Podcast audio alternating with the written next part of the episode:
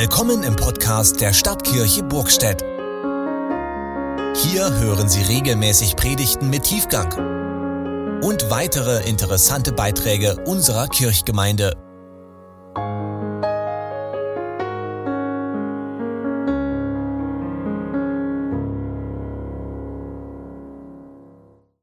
Eines Tages stand Jesus am See Genezareth und eine große Menschenmenge drängte sich um ihn. Alle wollten Gottes Botschaft von ihm hören. Da sah er am Ufer zwei leere Boote liegen. Die Fischer hatten sie verlassen und waren gerade dabei, ihre Netze zu reinigen.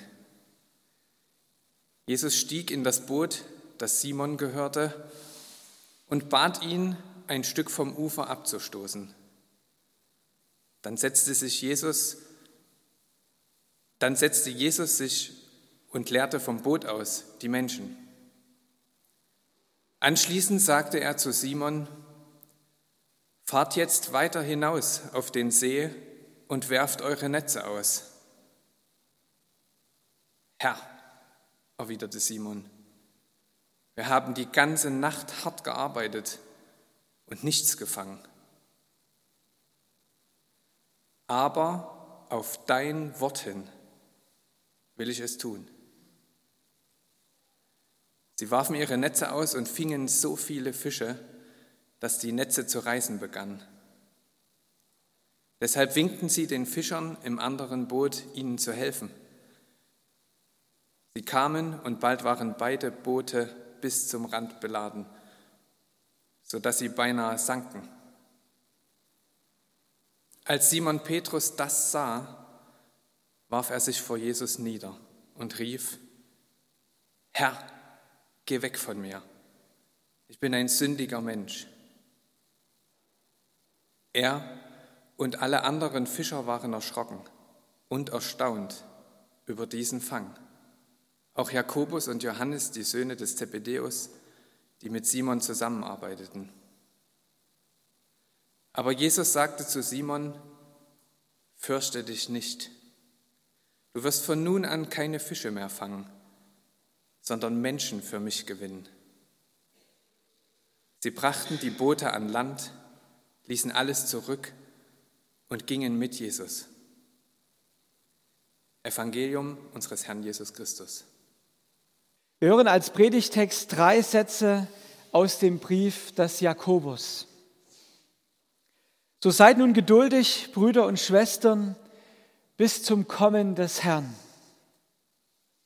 Siehe, der Bauer wartet auf die kostbare Frucht der Erde und ist dabei geduldig, bis sie empfange den Frühregen und Spätregen. Seid auch ihr geduldig und stärkt eure Herzen, denn das Kommen des Herrn ist nahe. Der Herr segne sein Wort an uns. Amen. Liebe Gemeinde, es ist der Abend vor Nikolaus. Morgen ist es dann wieder soweit mit dem Abend vor Nikolaus. Kinder sind raus, jetzt kann ich die Geschichte erzählen. Kevin, sechs Jahre, freut sich mächtig. Den ganzen Nachmittag hat er fleißig seine Schuhe geputzt, netterweise nicht nur seine. Sein Vater musste ihm extra noch Schuhcreme geben, dunkelblau und eine Bürste. Kevin hat sich seine größten Schuhe rausgesucht, die hohen, die für den Winter. Da soll richtig viel reinpassen. Und fein säuberlich hat er sie vor seine Zimmertür drapiert. Ordentlich stehen sie nebeneinander. Zwar ist noch nicht Weihnachten und die eigentlich große Bescherung kommt noch, aber Nikolaus ist irgendwie genauso spannend. Am nächsten Morgen dann gibt es die Überraschung. Man muss nur die ganze Nacht warten, nur die ganze Nacht. Und Kevin will ins Bett. Er, der sonst immer so lange aufbleiben will wie seine ältere Schwester, geht heute früher ins Bett. Freiwillig. Denn er sagt, je früher ich im Bett bin, desto schneller kommt der Nikolaus. Je schneller ich im Bett bin, umso schneller ist morgen. Ich habe deswegen gesagt, gut, dass die Kinder raus sind, weil ansonsten das ganze Zeremoniell heute schon beginnt. Warten ist manchmal ganz schön schwer, Geduld gar nicht so einfach. Vielleicht kennt ihr das Marshmallow-Experiment. Da werden Kinder allein in einen Raum gesetzt und vor ihnen stellt man einen Teller mit einem einzigen Marshmallow. Wir kennen diese Süßigkeit bei uns hier als Mäusespeck, ist Geschmackssache, aber Kinder lieben es zumindest meistens. Und man sagt den Kindern, nach einer bestimmten Zeit wird es einen zweiten Marshmallow geben, aber nur, wenn ihr den ersten nicht aufgegessen habt. Und dann werden die Kinder allein gelassen, nur sie und der Marshmallow und die Aussicht auf noch einen. Und wie schwer es den Kindern fällt, auf den zweiten zu warten, das könnt ihr euch sicher vorstellen. Der wird um den Tisch getanzt, am Marshmallow gerochen und geleckt. Manche Kinder halten sich die Augen zu oder schneiden Grimassen. Man sieht, wie sie zu kämpfen haben. Es gibt da Videos dafür. Ich habe überlegt, ob wir eins einspielen, aber das hätte vielleicht unseren zeitlichen Rahmen heute gesprengt. Man, kann die, man findet die überall auf YouTube. Äh, sehr, sehr interessant. Man kann da seine Studien betreiben. Auch hier, warten ist manchmal ganz schön schwer, Geduld gar nicht so einfach. Und vielleicht ist uns genau deshalb dieser Predigtext für diese Woche aufgegeben. Wir leben in der Adventszeit. Das heißt, wir leben auf Weihnachten hin und ja, wir leben ja immer auch von Weihnachten her. Wir warten auf das Kommen des Herrn. Advent heißt Ankunft. Und da ist Geduld gefragt. Die Ermahnung, durchzuhalten, kommt mitten in der Wartezeit. Wo warten wir? Wo sind wir ganz ungeduldig, dass endlich etwas passiert, wo hoffen wir auf Veränderung, auf Neues, auf Aufbruch? Wo sehnen wir uns ganz persönlich danach, dass die qualvolle Wartezeit endlich zu Ende geht? Ich denke an uns als Gemeinde. Wie schwer fällt es uns, auf Mitarbeiter zu warten, wo wir doch so viel tun könnten für unsere Stadt, für einzelne Menschen. Wie wird unsere Geduld herausgefordert, wenn wir zwar darauf hinweisen, dass wir hier echte Not sehen, aber ja, sich nur wenige finden, die bereit sind, ein Stück Verantwortung zu übernehmen und sich einzubringen. Wo warten wir auf Veränderung im Leben von Menschen, die wir gern mit Jesus bekannt machen wollen? Wie schwer ist es auszuhalten, dass es so lange dauert, so viele Gespräche braucht, wie sehr wird da unsere Geduld gefordert? Wie ermüdend ist es doch, wieder und wieder zu besuchen, zu reden, zu beten. Und es passiert augenscheinlich oder zumindest an der Oberfläche nicht so viel. Ich denke an uns persönlich. Wie sieht es aus mit diesem einen Laster, das mich mein Leben lang schon begleitet? Wie oft habe ich versucht, etwas zu ändern, etwas anders zu machen und doch, ich tappe immer wieder in dieselbe Falle. Es ist schwer dran zu bleiben und mich diesem Laster immer und immer wieder aufs Neue zu stellen. Da ist große Geduld gefragt bei unseren Kindern. Ich habe dir das doch schon tausendmal erklärt. Warum machst du das immer noch? Und dann muss man einfach warten, bis sie sich die Hörner abgestoßen haben oder bis sie ja nicht mehr schreien, sondern mal eine Nacht durchschlafen. Oder wie lange wartet mancher auf den richtigen Partner? Wie sehr ist da Geduld schon herausgefordert und die Wunden kaputter Beziehungen schmerzen? Er oder sie will sich einfach nicht finden lassen. Und wie lange warten wir manchmal auf eine Antwort von einem geliebten Menschen, von den Eltern vielleicht, die nie so ein lobendes Wort übrig hatten? Wie viel Geduld ist da nötig, um nicht zu verzweifeln? Auch hier, warten ist manchmal schwer, Geduld gar nicht so einfach. Die Ermahnung zum Durchhalten begegnet uns heute mitten in der Adventszeit, in der Wartezeit. Die Ermutigung zur Geduld zieht mitten in unser Leben hinein, in unsere Fragen, Wünsche und Versuche. Die Worte von Jakobus, die sind da ziemlich einfach. Die sind sehr schlicht. Es sind nur zwei Verse in der Bibel. Und er sagt im Wesentlichen, seid geduldig, bis der Herr kommt. Und er illustriert es an einem Beispiel. Siehe, der Bauer wartet auf die kostbare Frucht der Erde und ist dabei geduldig, bis sie empfange den Frühregen und Spätregen. So erklärt er der Gemeinde das mit der Geduld. Er nimmt uns bei, der, also bei dem Thema Geduld mit in den Garten oder auf den Balkon oder zu den Zimmerpflanzen. Jeder Kleingärtner spitzt nun ganz aufmerksam die Ohren. Jeder, der schon mal ein Pflänzchen großgezogen hat, weiß, worum es geht. Beim Thema Warten sollten wir einfach mal in den Garten schauen. Und bei der Frucht der Erde musste ich zumindest gleich an Kartoffeln denken. Ich weiß auch nicht warum.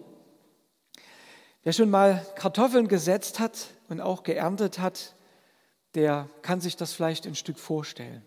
Bei mir ist das schon eine ganze Weile her, aber als Kind durfte ich dabei sein, wenn meine Großeltern das in meinem vogtländischen Heimatdorf gemacht haben. Nach dem Winter, also im nächsten Frühjahr wieder, lockert man den Boden etwas auf. Und dann zieht man dort, wo die Kartoffeln wachsen sollen, rein. Fein säuberlich, vielleicht so mit 60 Zentimeter Abstand. Wir sind ja Deutsche, da muss alles seine Ordnung haben. Und dann nimmt man die neuen kleinen Saatkartoffeln, mit dem Spaten macht man ein kleines Loch, nicht zu tief, und legt die kleine Kartoffel rein. So im Abstand von 30 bis 40 Zentimetern kommt das nächste Loch mit der nächsten kleinen Kartoffel, die man dann dort reinlegt. Und wenn man fertig ist, dann häufelt man die Reihen an und so können die Kartoffeln unter dem Haufen gut wachsen. Und nun muss man eigentlich nur noch warten. Am Anfang muss man bewässern und die Haufen immer wieder hochziehen, sonst ist fast nichts zu tun. Nach einer Weile wächst Kartoffelkraut, es wird größer und größer, wir aber tun nichts. Wir warten. Die Kartoffel wächst dann sozusagen von ganz allein. Was sollten wir auch tun? An den Pflänzchen ziehen, das würde nichts helfen. Im Herbst, wenn das Kartoffelkraut dann gelb wird, dann kann man ernten. Dann findet das Warten ein Ende. Und wenn man nun mit der Hacke immer im Abstand zwischen den gesetzten Kartoffeln hackt, dann wird man dort, wo, ja, wo man vorher immer nur so kleine Kartoffeln in die Erde gesetzt hat, einen ganzen Kartoffelhaufen finden.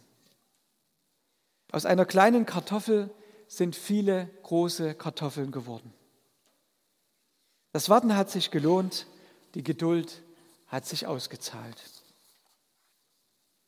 Jakobus nimmt uns, nimmt uns beim Thema Warten mit in den Garten. Das Gras oder die Kartoffel wächst nicht schneller, wenn man an ihr zieht. Wenn es ums Thema Geduld geht, dann können wir im Garten einiges lernen, etwas sehen. Was lernen wir? Wir lernen zum Beispiel, dass Geduld eine Perspektive hat. Warten ist einfacher, wenn man weiß, worauf. Die Geduld des Bauern speist sich aus der Erfahrung und Beobachtung, mit dieser Kartoffel passiert etwas, wenn ich sie in Ruhe wachsen lasse, wenn ich Geduld habe. Jakobus nimmt uns mit in den Garten, weil er uns zeigt, dass der Bauer wartet, weil er aus Erfahrung weiß, da tut sich was.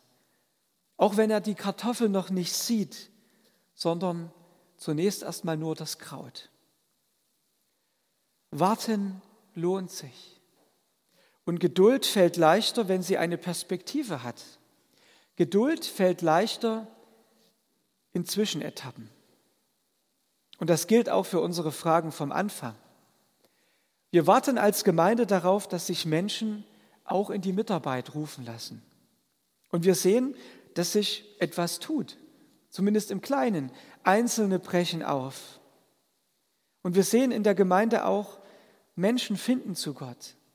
Ihr Leben kommt zurecht, ihre Beziehungen heilen. Wir leben ein Stück davon, worauf wir warten. Und das gibt uns Mut und Kraft, weiter in Geduld das zu tun, was wir tun und wo wir unseren Auftrag sehen.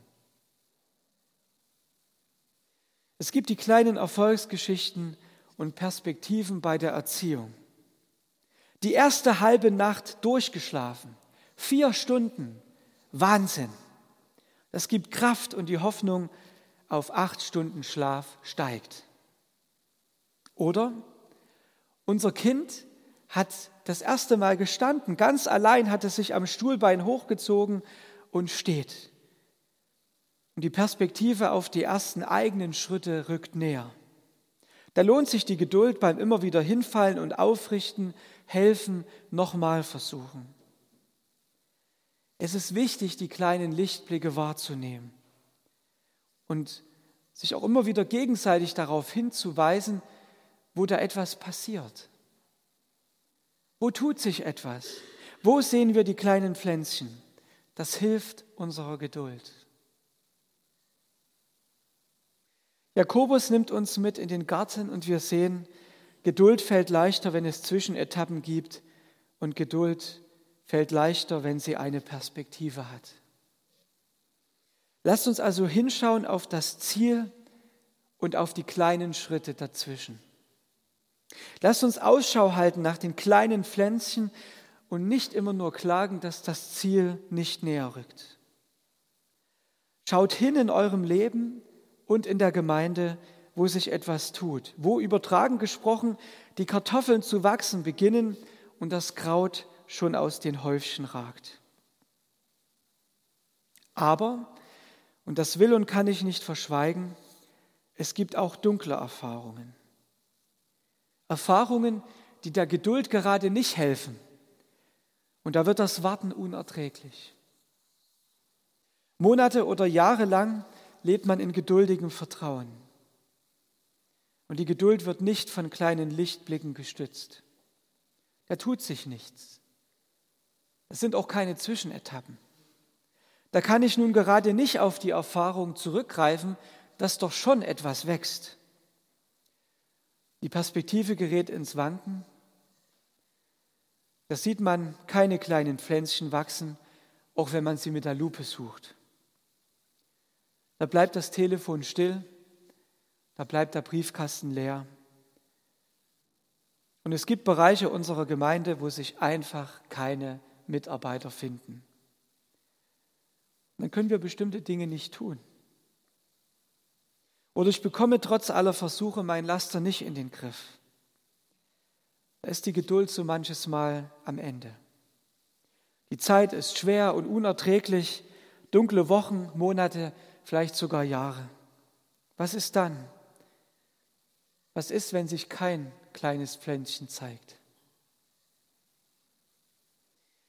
Jakobus gibt darauf keine einfache Antwort. Er hat auch keine Durchhalteparolen parat, keine billigen Vorschläge. Ich denke, er weiß, wie schwer das ist mit der Geduld, wie schwer das zumindest werden kann in manchen Situationen.